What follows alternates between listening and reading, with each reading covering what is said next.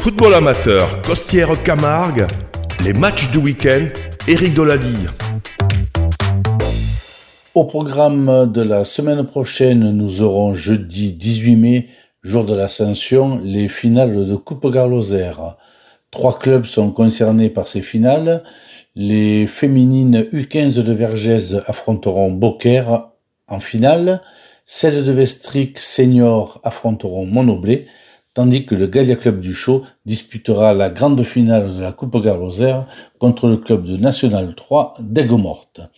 La semaine sera d'ailleurs chargée pour le Gallia Club du Chaux qui disputera deux jours plus tard un match avancé de championnat en recevant le Gros du Roi.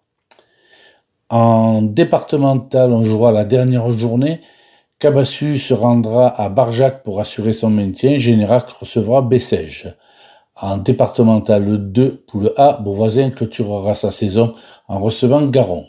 En poule B, Langlade ira au soleil levant et Margue à Kessargues. En départemental 3, poule B, Calvisson disputera son ultime match de la saison à Nîmes-Castanet.